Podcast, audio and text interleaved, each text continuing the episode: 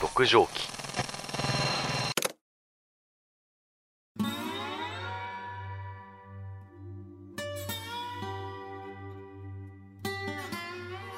あのクリスマス終わりました。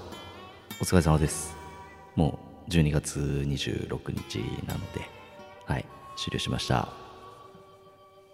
皆様どうも最近初めて辛ラーメンを食べたんですけど想像以上に辛すぎて全部食べきれず涙したしじみでございます。いやー皆様いかがお過ごしでしょうか？世の中バタバタしておりますけれども。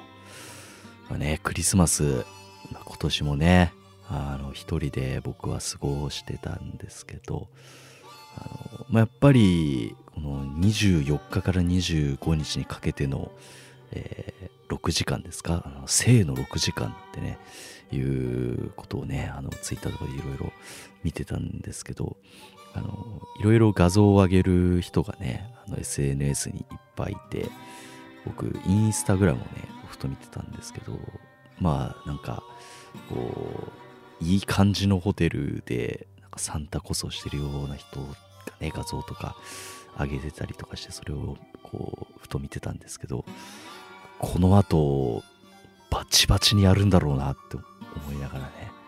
こいつって思いながらこう見てたそういうクリスマスを過ごしてましたけれども。はい、あの、まちょっともう終わったんで、はい、最近の話に切り替えましょう。はい、なんですけど、あの僕ですね、最近転職活動をしてまして、でまあ、こんなご時世なんてね、いろいろ大変ではあるんですけど、まあ、そもそもそういった就職活動をするときって、まあ、書類選考のための、まあ、なんか書類とか、あとは僕は制作系なんでポートフォリオをね、作ったりとか、あとは面接ですよね、えー対策とかいろいろめんどくさいことがあると思うんですけど、まあその中でも特にあの僕を悩ませることっていうのがありましてそれがですね性格診断なんですよ、うん。まあ、結構大きめの会社だとその実技の SPI みたいなそのこの人がどんだけ頭いいのかみたいな普通の実技テストみたいな実技テストっていうかその書類で書くテストの他になんかその人のパーソナルな部分を診断しましょうみたいなね診断をするわけですよ、うん、で、まあ、入社試験とか教習所とかでもねやりますよね、えーであれがねこうすごく苦手で、うん。まあ、どういった内容が出るのかっていうと例えば床にこぼしたシミみたいな絵を見せられてこれは牛の顔に見えるとかなんかパンティーに見えるとかわかんないですけど あなたにはどう見えますかみたいなこう選択肢の問題とかあとは羅生門のそばに老婆がいました。身ぐるみ剥がしますかみたいなね。ね僕は芸人なんで剥がしますってこれ選ぶんですけどそれがすごく苦手で あのね僕教習所時代にそういう性格診断をやってたんですけど結果がね ABCD の4段階あるんですけど、見事にね僕 D で でその実技試験のその教習の教習車に乗ってこうその自分の教本みたいなやつを教官に渡すじゃないですか。でよく自分の名簿の右上を見てみたら DD って書かれてるんですよ。その運転マナーのこう診断とその性格診断っていうのどっちもね D なんで DD って書かれてるんですよ。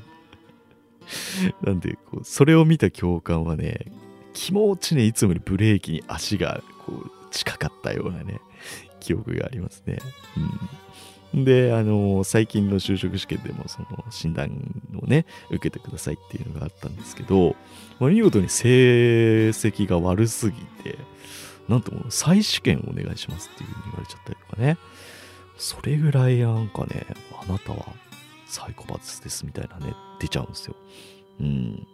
そういえばあの DD みたいな日ハムの野球の球団のキャラクターいましたよね。あれ DD だっけ？あれはなんだっけ？あのすげえ爆注するね。あのアクティブな。BB か。ね。今は違うのかな？うん。なんかそんなキャラクターがいましたけれどもね。まああれってどうすればいい成績出せるんですかね？うん。初めに本心で答えてくださいって言うから本心で答えるとなんか成績悪いしでちょっとこういい子ちゃんみたいなこう回答しようってしてもどっかであらが出るのか最終的にあなたは嘘つきですみたいなサイコパス野郎ですみたいな感じのこう結果が出るんで無限地獄だよね。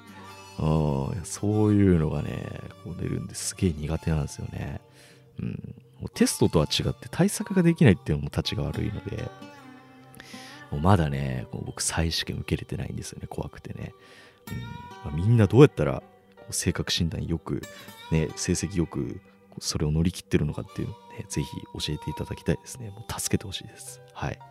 ということで、今回初回なんですけど、まあ、本日メインが、えー、有馬記念。初心者でも分かりやすい有馬記念特集ということになっているので、僕がまずはじめにあの競馬について分かりやすくちょっとご説明した後に、えー、スペシャルゲスト初回から投入しますので、皆さんぜひ最後までね、競馬興味ない方でもあのお付き合いいただければというふうに思います。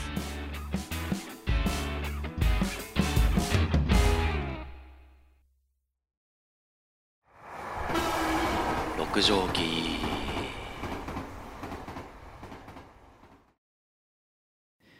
はい。というわけで、六畳紀をお送りしております。DD です。はい。というわけでね、今回のメインはですね、えー、初心者にも分かりやすい2020年有馬記念レース予想ということでお届けしようと思います。はい。まあね、この第1回目にしてめちゃくちゃマニアックかつ、えー、明日有馬記念なんですけど、今ね、26日、27日の、ね、お昼過ぎに有馬記念があるんですけど、あの見事にそれを過ぎてからこれを聞くともう面白さ8割減ぐらいっていう非常にねあの 難しい回を選んだんですけどでも今日しかできないんじゃないですかレース前っていうのがね。なのでとっさにね思いついてあの急遽1回目をね有馬記念会にしたんですけどえーまあ、有馬記念っていうのは分かりやすく言うと、まあ、競馬のこうその年を締めくくる、まあ、大きなレースなわけですね。うん、なので、まあ、ぜひこの初心者の方にもこう分かりやすく、えー、馬券の買い方から説明します。えーまあ、そこから、えー、徐々にこう後半ゲストをお呼びするんですけど、あのまあ、マニアックなね、えー、ところまでちょっとやっていこうと思います。で僕自身は大学時代に競馬を何回かやって、まあ、競馬の簡単なルールは知ってるんですけど今年1年間は全然どの馬が強かったとかっていうのは全然詳しくないので、えー、まあ、そこら辺はね、えー、後半に、えー、ゲストの方に解説してもらおうと思います。はい、じゃあね、えまあ、本当にもう分かりやすく初心者の方から、えお話ししますけれどもあのそもそもどうやって馬の順位予想をするのかっていうところですよね。うん。で、競馬っていうのは、あの超簡単に説明すると、レースの上位3着の馬を当てるゲームなんですね。で、かけ方はいろいろあるんですけれどもね。うん。で、まあ、初めての方だと、まあ、競馬するにしてもどんな要素で馬を、こう、順番を予想すればいいのかわからないと思うので、ちょっとざっとね、こう、馬を選ぶ要因みたいなものをちょっとお話ししようと思っていて、まず1つ目が人気順ですよね。うん、このレースの前に他の人がどの馬にどれぐらいかけてるのかっていうのを、オッズっていうその指標というか数字がありましてそれを見ると、まあ、人気がわかるわけですね。うん、で、まあ、人気があるほど買った時のリターンは少なくなるっていう形になります。なんで、まあ、僕たち、まあ、競馬を楽しむ人っていうのは結構こういう人気順、うん、オッズを見ながらそういう馬のこの馬が結構強いんだなとかそういう予測を立てたりします。次に戦績ですね、うん。えー、ま最近のレースの順位だったりとかあとはその競馬場によって、えー、強かったりとか、まあ、そういった戦績をもとに判断するっていうのもあります。で次が血統ですね、うん、これはあの昔から競馬見てる人とかだと特にそういう方がいたりするんですけどまあかつて好きだった馬の子供だったりとかあとはまあ強い馬の子供だからじゃあ選ぼうかなとかそういう選び方とかもあったりします。で次が騎手ですね、えー、騎手っていうのは馬の上に乗る人ですね。有名な騎手だと武豊さんとかあとは海外だとルメールさんとか有名だったりするんですけど、えー、僕の友達とかはあの今年は〇〇さんに勝たせてもらったからじゃあまあ年の締めくくりだから〇〇さんに、えー、締めてもらおうっていうことで、まあ、そういった推しメンがいるような人もいたりしますね。うん、で、えー、次がパドックですね、えー、これはレースの直前にその競馬場の横になんか小さいトラックみたいなところがあってそこをあのレースする前に走る馬がをこう歩かせるわけですよ。まあ、簡単に言うとお披露目会みたいなものがあってそこであの馬の調子を見たりするわけですね。うん、なんか鼻水が出ちゃったりとかあとはなんか足を引きずっちゃってたりとかね。あとはなんかこう暴れ回っちゃったりとかしてこう集中力がないとか、まあ、いろんなその日の馬の体調を見て判断するって人もいます、えー、次は枠順ですね。これはスタートする位置です。数字が若ければ若いほどあのー、えー、レースのこうトラックの内側にいるわけですね、うん、でその競馬場によってもその枠順によ枠順の順番によってこう有利不利があったりとかあとは客室ですね。足の個室この後話すんですけどによってこう内側が良かったり外側が良かったりとかいろいろそういう要因が絡んでくると。で、えお次がまあ先ほど話した客室ですね。この足の質って書くんですけど馬には走り方の種類があるんですよ。で最初から最後まで飛ばすタイプを逃げ馬ってったりとかあとは終盤に追い上げるタイプを差し馬って呼んだりとか、まあ、他にもいろいろ細かくあるんですけど、まあ、そういったあの走り方の種類っていうのはあるんですね。うん、でこっからはちょっとあのなんていうか感覚タイプなんですけど名前ですね僕はそういうタイプなんですけどあのピンとくる名前で選ぶパターンもありですね。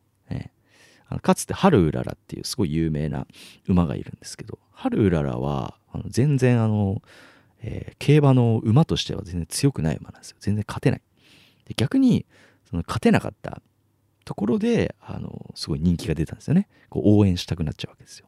名前も可愛らしいですからね、うん、でなんかあの春浦の馬券をお守りにするとこう当たらないからこう交通安全のお守りになるなんつって買う人もいたりとかねかつてはしてましたけれども、うん、で最後、えー、数字ですね、えーまあ、シンプルに自分の誕生日の番号とか でも選んでいいわけですしあの馬に番号ついてるんでそれで選ぶ人もいますね、まあ、いわゆるなんか競馬なんだけど宝くじ感覚でこうナンバーズみたいな感じで 選ぶって方法も全然ありだと思います。もうかけ方に正解はないので、まあ、いろんなこう要素で選ぶのがいいんじゃないかなというふうに思います。僕が思いつくのはざっとこんなもんですかね他にもいろいろあると思うんですけどね競馬が実演の人とかはこうこういったこう判断材料をいろいろ複合してこう決めるわけなんですよね。うん、ただまあ初心者の方は今言ったような要素から選ぶのがいいんじゃないかなって感じです。はい、でお次にあの知ってもらいたいのがあのオッズですね。うん、で、まあ、ある程度馬の予想ができできて、まあ、こう人気のこう馬とかいろいろ見ると思うんですけど、えーまあ、掛け事なので、まあ、大原則として当たる確率が少ないっていうことは当たった時のリターンが大きい。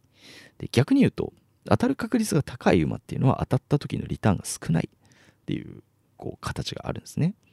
うん、なので、えーまあ、それをもとにして、まあ、どうやって当たる確率を見るのかっていうのはそのオッズっていう数字を見て判断するわけですね。えーまあ、その競馬新聞とかその JRA っていう競馬協会みたいなやつのホームページにその日のレースのこう出馬表みたいなのが書いてあるわけですよ。馬のね情報が。そこにオッズっていう欄があるのでそこでどれぐらいこう買った時のリターンが大きいのかっていうのが分かるわけです。うん、人気が高い馬ほどオッズが低くて人気が低い馬ほどオッズが高くなるわけですね。えー、で、えー、まあ、数字の見方なんですけど例えばオッズが1.2と書いてあった場合は、まあ、その馬券が的中したら、えー、まあ、かけた金額の、まシンプルに1.2倍になって返ってくると。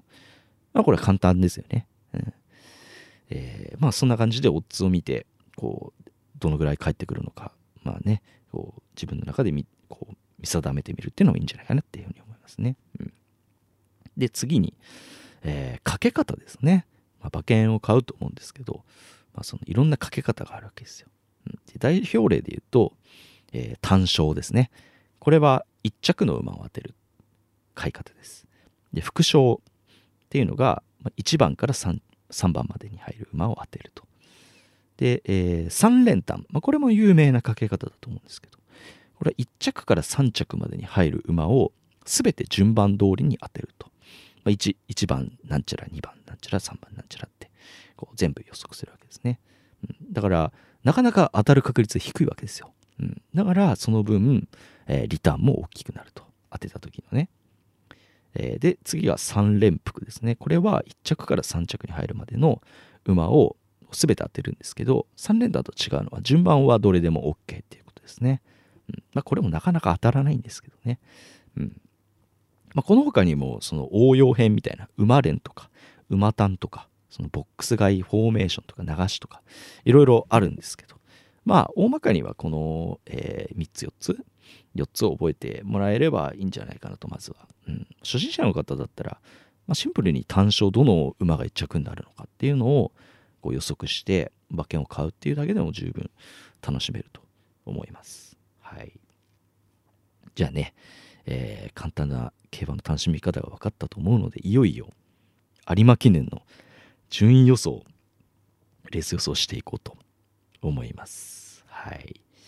でちなみに有馬記念っていうのはまあその冒頭には話したんですけど、まあ、その1年で一番こう人気のある馬をこう集めて走らせるレースなんですね。で選ばれ方としてはファン投票で決まるらしいです、うん。で場所は毎年決まってて千葉県にある中山競馬場っていうところでやるんですね。実はこの中山競馬場僕の地元の近くの競馬場なんですよ、うん、だからあの年末になると地元の友達とかは結構見に行くみたいですね、うん、というわけでね、えーいよいよ次はレース予想に入っていくんですけど、まあ、ここでちょっと時間経ちましたのでジングル挟んで、えーやっていこうと思います。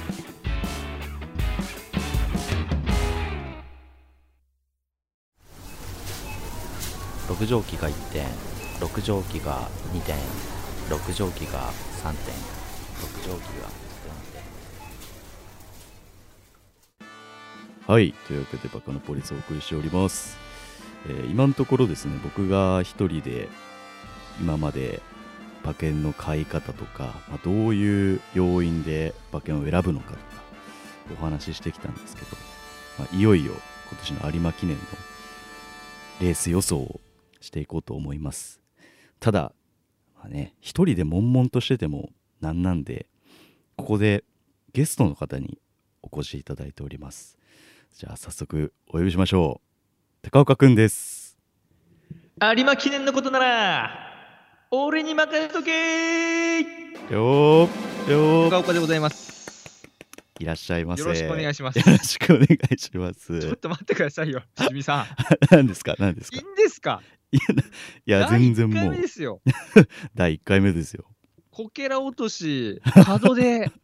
そんなところでこのゲストはちょっと弱いんじゃないですか？いやいやいやもう十分すぎますよ私としては。ちょっと始球式にしてはマニアックな 俳優が投げてきたみたいなお前誰やねんみたいな。いや全然大丈夫です。はい。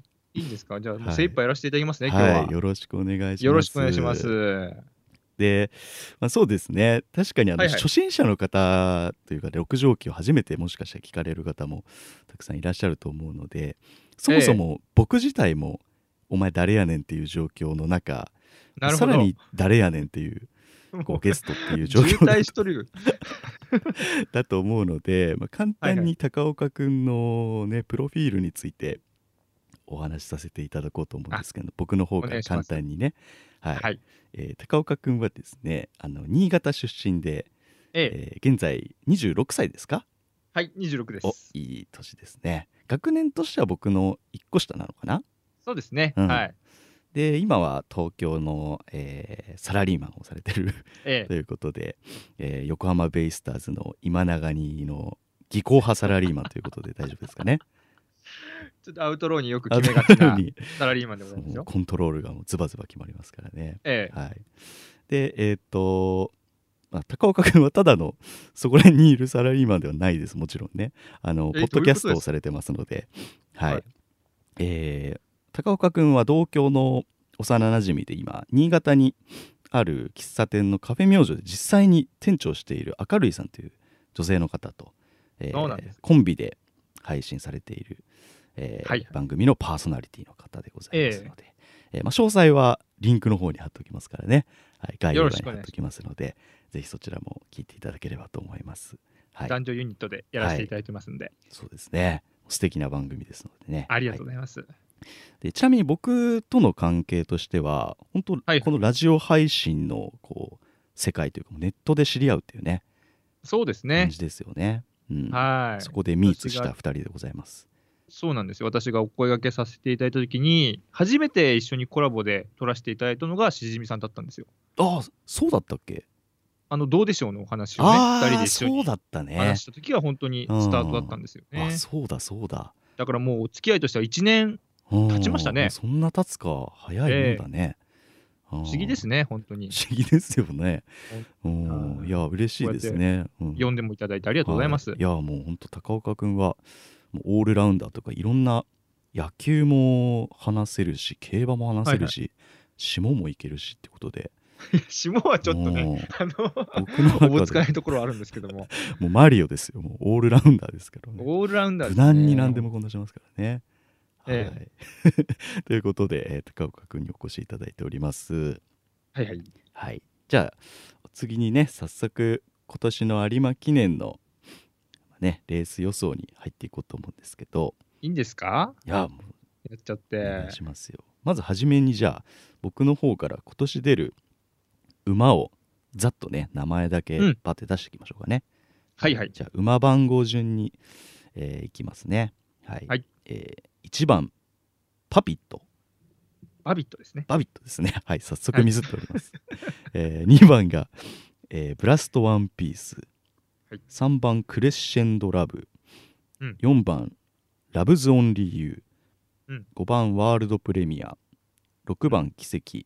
7番ラッキーライラック。8番ペルシアンナイト。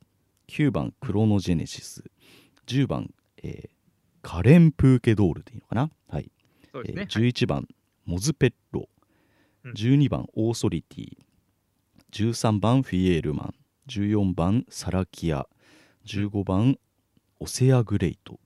16番がユーキャンスマイルといはいはい。う並びになっております、はい。そうですね。ここで、まあ僕は今年のレース全く見てなくて、まあ競馬もそんな正直詳しくないのではいはい。高岡君に、ね、うん。今年の有馬記念どうなのよっていうことをちょっとざっと伺ってみようと思いますけれいいですか？どはい。今年どうでしょ私からご説明させていただいても、うはい。あのもしそのラジオの音だけじゃわからないって方は、あの JRA のホームページにこの馬版とか載ってますんで、そうですね。表を一緒に。そちらを見ながうん。ら一緒にご覧になっていただけると分かりやすいかなと思います。そうですね。はい。で、しじみさはい。ん、有馬記念って、はい。い今年どういうレースになりそうか、全然検討ってついてます？やもう全然僕は今年見てないんで分かんないですね。あー。うん。まあ今年の有馬記念っていうのはですね、大本命がいないんですよ。ああそうなんですね。はい、うん。あの毎年、要はエース、まあこいつが強いみたいなやつがはいはいはい1頭出てくるんですけど、そういうん。う主人公みたいなタイプが、今年はですね、実はそれがいない、ああそうなんだ。ちょっとレベルが同じランクの馬たちが一緒に出てきたわけで、うんこれね、難しい、今年は。あ難しいんだ競馬はで、結構オッズも分かれてる、うん、そうなんだ去年はアーモンドアイが結構人気でそうなんですよ、それが大すごけしたって。いう年でしたよね。そうですうん、ただ、今年はその主人公がいないということで、人気が割れてる。うんうん逆にどういうことかというと、うんうん当たったらかなりいい配当がもらえると。はいはいはいはいはいはい。なので、今年はぜひ当てて、皆さん儲けちゃってください。え ぜひ。まあその予想が難しいんですけども、うんじゃあどういうレースか説明していきましょはいよろしくお願いします。う。有馬記念というレースはですね、はい今、先ほど馬順お伝えしましたが、はい。外枠の方が不利なんですよ。えー、あそうなんですね。これデータが出てまして、はいはいはい。今回16頭出ます。はい特に15番、16番、うん。これ外枠っていうんですけども、はいはいはい。過去にこの8枠、8枠、大外の枠にですね、うん、入った馬は、3着1回だけしかないんですよ。ああ、それは全然入ってないですね。だからもう1着も取ったことない、2着も取ったことない、かなり外側が不利なんですよ。あ、そうなんだ。そういう特色のあるレースでもあります。うん。で、一番いい立ち位置なのが、はい。過去のデータから言うと、はい3枠と4枠。えー、ちょっと中盤というか、そうですね。内側気味だけど。内側すぎずうんまあ、真ん中ら辺が一番データ的には冴えてると。えー、そうなんだ。すげえ本格的だ。ちょっと聞いてみたら結構本格的な解説でびっくりしま本格的ですようんありがたいですね。なんで赤い帽子と青い帽子を皆さん狙いましょうってことだけは覚えておいてください。うん。なるほど、なるほど。じゃあ実際に今年出る馬はどうなんだということなんですが、はい今、もうすでにオッズは出てます。うん。これが1番人気、2番人気とか、いろいろもうすでに出てるんですね。うんその人気の順番からいくと、1番人気が今、5枠9番、クロノジェニシス。うん。この馬が今1番人気になってます。はい。で、この馬は、もうメンバーの中で確かに一番強いかもしれません。うん。今まで12回走ってるんですけど、うん。11回3着以内入ってるんですよ。ああ、すごいですね。実力馬ですね。かなり安定してる。ただ、競馬っていうのはジョッキーがいて初めて競馬ですよね。うん。で、これ北村騎手っていう人が乗るんですけど、はい。そこまでで実力があるっていう風なジョッキーじゃないんですよ、この人はあ。そうなんだ。そうなんですよ。僕はもう、武豊とか、ルメールぐらいしかわかんない。とりあえず知ってる人は強いみたいうん、なそう感じですよね。そうそうそう。うん。ただこれ北村騎手そこまでうまいとは言えない。あ、そうなんだ。ただ、ずっと一緒にやってた、今まで。そうなんですね。デビュー戦からこの有馬出る、明日の有馬の記念まで、今日かな、うんアップされるのは。ずっとコンビを組んできて、うん。いわばニコイチなんですよ。そうなんですね。もう二人三脚でやってきたみたい二な、ね。人三脚でここまで来たということで、最後のオーレス勝つかどうか、ああ。いや、ここそういうストーリーあるとちょっと激アツですね。激アツです、本当に。はあ、で、続きまして、はい2番人気、はい。今、フィエールマン。うん。これは13番ですね。うんだから結構外枠目。外枠ですね。うん。で、騎手がクリストフ・ルメール騎手。うん。で、この馬はですね、去年の有馬記念4着です。うん。去年も出てる。うん。で、実績も十分です。はい。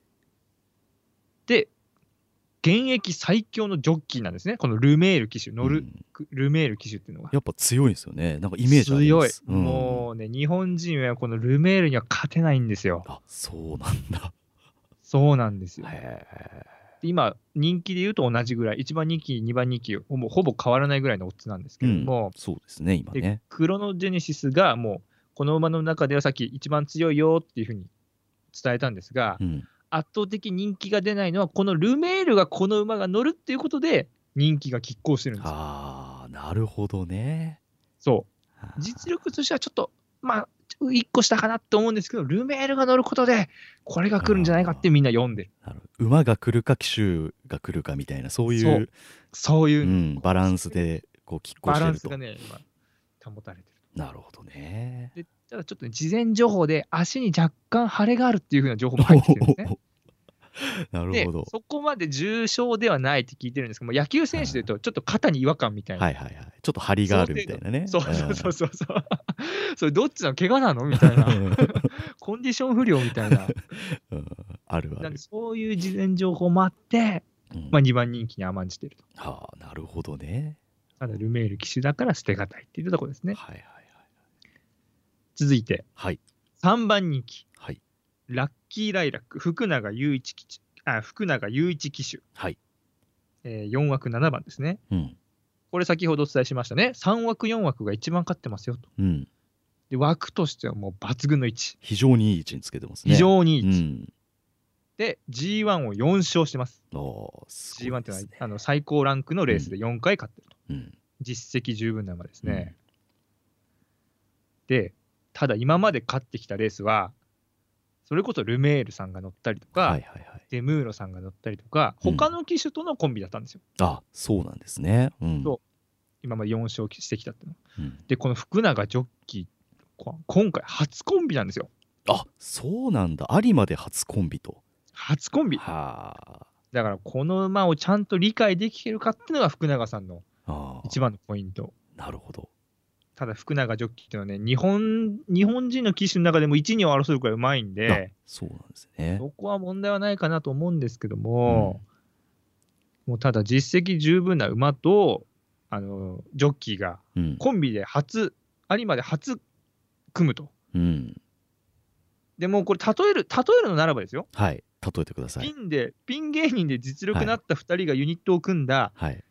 おいでやすこがなんですよ、これ なるほど。非常に分かりやすい例えです、ね、う。わかりやすすいですか？い、うん、だって今年 m 1ね2回戦決勝行きましたからね。決勝戦行ってね、大爆発したおい でやすこがだと思ってますうん。これ分からないですよね、うん、どうなんです。転ぶかね。うん。だからそこまで爆発するかどうか見ものなんですうね。ん。なるほどなるほど。以上が、あの、1番人気、3番人気、注目の馬たちでございました。ね、いや非常に分かりやすいですねこれを聞くだけでも迷いますよね。うん迷う わ、かります？うん今年の難しさ。うん、結構本当123のオッズ見てても倍率というか、あんまりね変わらない感。じなんですよねだからどれどの馬が来ても正直言っておかしくないようなおかしくないです。本当に。まだ決めきれないですもん、これは。あーそうなんだ結構話を聞いてると高岡くんは馬をこう予測するときに結構騎手の人との相性とかはいはい、そういうのはい。結構気にするタイプなんですか？どういう基準で決めます？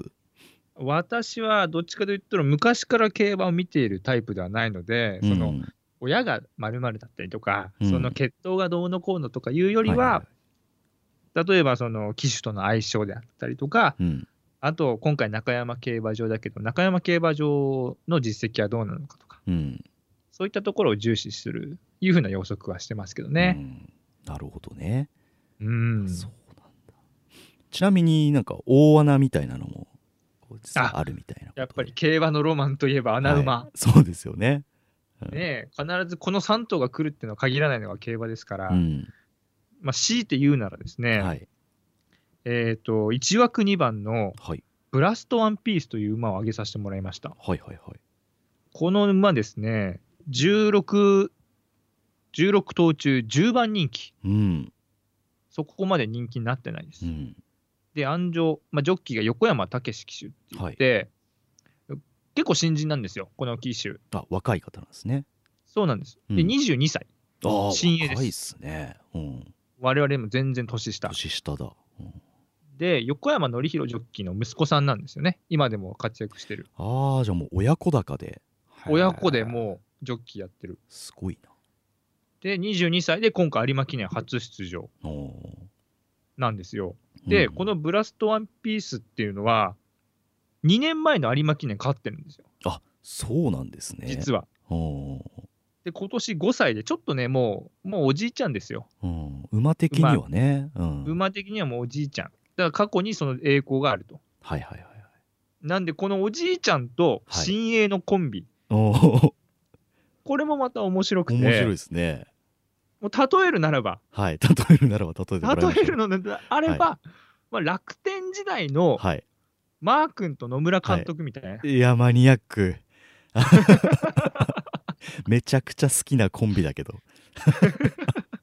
俺は知ってるから大好きだけど駒大苫小牧でうん。甲子園準優勝して準優勝鳴り物入りでね。入ってきたあうん。の新鋭のマー君と、はもう球界のねおじいちゃんになってた野村監督の、要は師弟関係みたいな、ああのまだ線が細い頃のマー君がね。細い頃そノム さんはあんまり言わないんだよね。ね田中君マー君のことをね、うん、っていう風な例え方がいいかなと。なるほどね。なんでこのマッチがうまくいけばあ言うてもディフェンディングチャンピオンですから、あうん。経も験はしかしたら3着以内に滑り込んでいくんじゃないかなと。私は思ってます。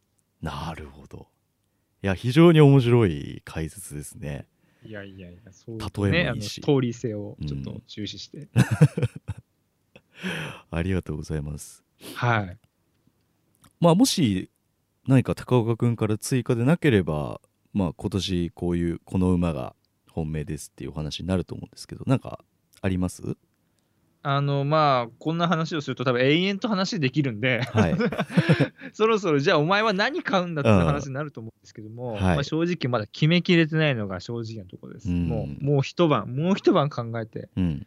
しっかり考えて、でも私、今年ね、1万円勝負しようと思ってるんですよ。あ、まあ、今年こんなご時世ですからね、お金使う場所もそんななかったですしね。そうなんですよ。そうなんですよ。うん。いや、いいと思います。なんかね、今年は思い切って一番ドガンといっちゃおうかなと思ってまして、まあその中でどうやって買おうかなと思ってるんですけども、うんこの馬を中心に買おうかなとうんいうふうに思ってます。うんそれがですね、えっ、と、先ほどもご説明しました、えークロノジェネシス、北村雄一騎手、クロノジェネシス。要は北村騎手とずっと一緒にやってきたこのコンビで、はい。最後有馬記念も勝ってほしいなというふうに思っ。てますね。私はこの馬を本命にしましたとなるほど。まあ、いうところでございます。位置づけというか、その枠もいい感じの位置にいるだろうっていうそうね。はい。うんそこまであの外枠でもなく、中段ぐらいで、なんつってもコンビ愛が最後勝つんじゃないかなと。うん勝ってほしいっていうのが僕の願望に近いですかね。ああ、いいですね。こう、気持ちが入っていて。そう。しじみさんも今回は買われるんですか、僕も一応買おうと思ってます。うんああ、はいはいはいはい。た、だあの全然今年1年間は競馬を見てなかったのでどの馬が強いとかっていうのも全然わからないので、まあなるほど高岡君の話を聞いてからまあいろいろ決めようかなと思ったんだけど、まあ、正直やっぱ今の聞いててもう1、ええ2、3番人気はもうどれが来るか正直どこが来てもおかしくないような状。況そうなんで、うん。そんな中で、しじみさんのこれ推しっていうのを教えていただきたいんだいいただきたいんですけども、いいですか？いいですか、お願いしちゃって。実は僕、まあ、いろんな、まあ、高岡君みたいに機種とか相性とか、まあ、最近のレースとかいろんな要素でこう選ぶと思うんですけどもう僕はいはい。1周2周ぐらい回って名前の響きで選ぶタイプで 直感ですね。そう直感ではい選ぶタイイプでプ。ええ。今年の馬のこう一覧名前見てると、うん。まあ、かっこいい名前もねもちろんあるわけですよありますクロノジェネシスとかめちゃくちゃかっこいいなと思うんですけどかっこいいですね。僕は結構ダサい馬の名前が好きなんですよちょっとなるほど。恥ずかしい名前がそうでこう見ていくと「まあ、ラブズ・オンリー・ユー」とかうわ、いいっすね。あと「ユー・キャン・スマイル」とかねああ、いいね。そのあたりの名前がピンとくるので、はいはいはいはい。まあ、1位の馬を決めるというよりはなんかそういったマイナーな馬を副賞でうん。ちょっと買って、うんうんうん。こいつ3番、まあ、正直レースってそのなんて言うんだろうななんか10番人気ぐらいまでは、まあ、3着ぐらいまでなら絡んでくるイメージがあるので、可能性ありますね。有馬記念は荒れるんで。だからそこら辺のまあ中でちょっとダサめの名前の馬がちょっとほうほうほ3着あたりに入ってきてくれると個人的には面白いう。なるほど。そうだからまあラブズオンリーユーあたりを、ラブゾンまあ、リユー言うても。5番人気なんですけどねうんそうなんですね。あのー結構いい感じにオッズ上がってますね。うん、デムーロさんなんだねユーキャンスマイル、これまた先ほど買うなといった大外枠になってますけど、これ大丈夫ですかね？13番人気ね。これはちょっと厳しいかなさすがに名前にしてもとかね。いろいろ思うので、まあね。まあラブズオンリーあたりをちょっと軸にして。軸にして、まあね。まあ、1着ないし副賞とかで。そうですね。うん選んでもいいかなっていう感じはしますね、はい。いやー、楽しみですね、本当に。楽しみだね本当今に。年楽しみが楽しいことあんまなかったからね。あ、確かに。ああ有馬はね。金額張れば張るほどテンション上がるんで。そうそうそう。やっぱなんかかけた方がねこう見方が全然熱量が違うからね。なんで有馬記念は一番とっつきやすいレースなんで、うん。もう世間が注目してますし、まだ競馬やったことない方も、うん。あのぜひぜひ見ていただければなと思ってます。うん。いや本当にそうですね。僕も今回その意図で1回目にねこれ有馬ぶち当ててきまなしたかなかマニアックな回ですよ、1回本目から。当そうよ。今始めたばっかりだからねランキングが結構上の方にいいてねこういい回をねやりたいなっていうところを分かりやすい回をねなるほど。ってと。ころなんだけどもう今日しかないから。これ、これ、今日しかねえからこれどこだ女性ファン一切つきません、これ。ポカンだと思うんこだよね。れいいんですか？いきなり。大丈夫もうこのマニアック路線でね六条家やっていこうと思うんではああ、なるほど。い 今後とも六条記応援してますんで。ああどうもありがとうございますはい。よろしくお願いします。はい、よろしくお願いします。えー高岡さんのぜひあのカフェ明星の方もね、ポッドキャストの方で配信されているので、皆さんぜひ聞いていただければと思います。よろしくお願いしよろます。しくお願いします。というわけで、えー高岡さんから何もなければ、ここでお別れという感じになりますけど、はい大丈夫ですか？爪痕残すみません。短いお時間、はいお付。き合いいただきありがとうございました。ありがとうございます。非常に今後とも。わかりやすいはい解説、よろしくお願いしありがとうございまし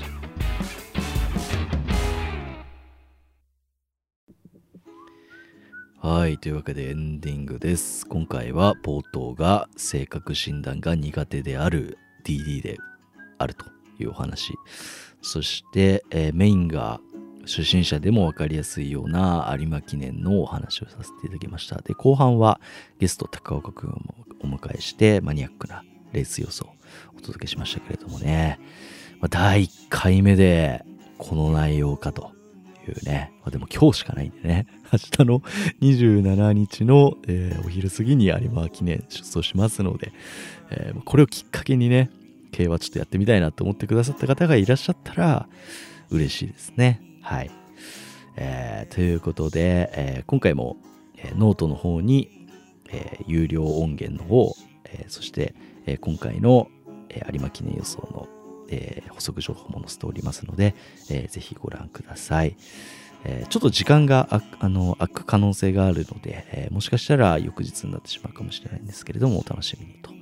えあとはですね、ハッシュタグ6畳記、えー漢字で6畳記というふうにツイートで、えしてもらえればご感想を気に入っていただけると非常にこちらとしても嬉しいです。あとはレビューの方、え書き込み、えーいただけると非常に助かります。えー今のまだね、第0回、今1回、えー放送してるんですけど、まあね、えーたくさんのレビューいただいて本当にありがとうございます。あとはノートの有料の、えー音声配信の方にも購入してくださってる方がちらほらいらっしゃいまして、本当にありがとうございます。助かります。噛みましたけれども、えー励みになります。はい。というわけで、第1回6畳期終わりでございます。皆様、最後までお付き合いいただきありがとうございました。また次回もお会いしましょう。えーここまでのお相手はしじみでした。